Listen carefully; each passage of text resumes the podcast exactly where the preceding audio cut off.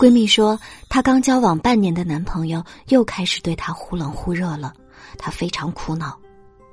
闺蜜在我们大家的眼里是一个非常温婉、优雅、干练、知性的女人，而且人长得也非常美。几乎每一个靠近她的男人，在最初都是对她百依百顺、俯首帖耳，把她当成女王一般的宠着、敬着、捧在手心。可神奇的是，要不了多久。这些男人就开始在他面前拽起来了，甚至会越来越不在乎他。刚开始啊，我们这些他的好朋友们都百思不得其解，因为我们并不觉得闺蜜是一个配得感低的人呢。她平常吃的、穿的、用的都很讲究，而且待人接物一丝不苟、妥帖周到。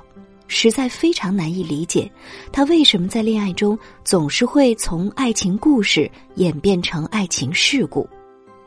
直到最近的一次，我们几位聚在一起吃饭，期间她的男朋友突然打来电话，让她帮忙在手机上找资料，她立刻放下碗筷就开始忙了。男朋友还嫌她回复的太慢，在电话那边一直催，一直催。这情景啊，我们有点看不下去，就对着电话大声对她男朋友说：“亲，你家美女饭刚端上桌，还没吃一口呢。你这事儿如果不那么着急，等她吃完饭再找呢。”她男朋友立刻说：“哦，这样啊，他没跟我说他在吃饭，那没事了啊，我没那么着急，等你吃完饭再帮我找哈，乖。”然后我们再看看闺蜜的表情，像一个很怕做错事的小孩子一般，冲我们做鬼脸，谢谢我们帮她说话。唉，我们这才知道，原来她跟男朋友在一起的时候，从来都是这么懂事的，永远把自己的感受和需要放在最后一位。一个一个男人怎么在她面前从哈巴狗变成大狼狗的呢？哼，说的白一点，都是他给惯的。后来，他告诉我们说，他从小看到妈妈就是这样，永远的优雅、端庄、温柔，不出错，好脾气，几乎是个完美的女人，所以他会认为女人就应该是这样。那天我问他：“那你妈妈晚年身体一定非常糟糕吧？而且会有焦虑症或者抑郁症，对不对？”他瞪大眼睛惊呼说：“天哪，你怎么知道的？”我妈妈常年失眠，而且非常焦虑，还在吃抗抑郁症的药呢。他的语气就仿佛我是个算命的。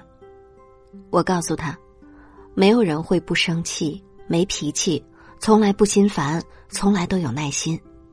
当一个人把自己的负能量完全压抑掉了，这些能量就会反过来折磨他的身心。那些愤怒、焦虑、烦躁、不安。并不是假装你看不到，他就真的不见了，他们都还在那儿呢，没有机会让他出来，他就会钻进心里折磨你，最终让各种身心疾病找上门来。那天我们的晚餐是在他的泪眼婆娑中结束的，他说他终于明白，优雅不代表没脾气，真正优雅的女人不是压抑自己的个性和需要，而是首先要学会温柔的。呵护自己的心，有节制的爱别人，无条件的爱自己。